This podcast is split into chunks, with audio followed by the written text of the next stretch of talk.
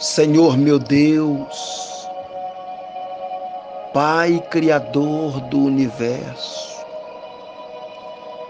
ainda nesta oração, eu não posso deixar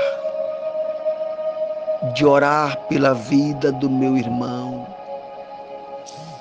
Meu Deus, nós estamos juntos na fé que o Senhor pode nos guardar, que o Senhor pode nos abençoar, que o Senhor coloca as mãos, meu Deus, para abrir portas, trazendo a proteção, livramento, trazendo a vitória, porque nós precisamos da tua presença em nossa vida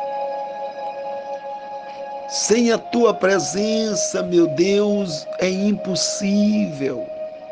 Não dá para viver sem o Senhor. O Senhor mesmo disse na tua palavra que sem mim nada podeis fazer. Então, é por isto, meu Pai, que tem muitas pessoas embaraçadas, amarradas, destruídas, cabisbaixos, derrotados.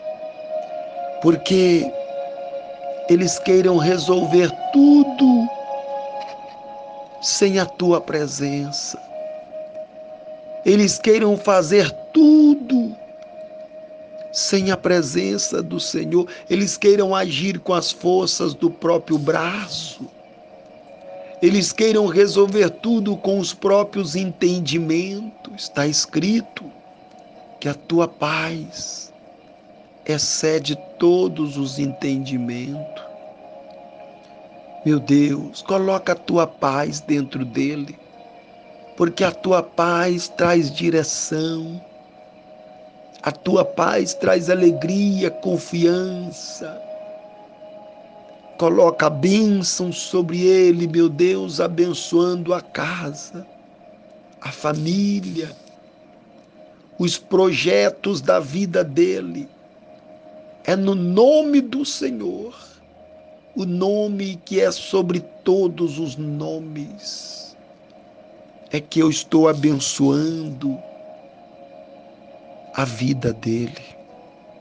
Meu Pai, o Senhor sabe que ele tem sonhos, embora eu também sei que o Senhor tem projetos com ele maior é os projetos do Senhor, porque o Senhor também é aquele que que realiza sonhos. Então, coloca as mãos, ajuda ele, toma ele pelas mãos.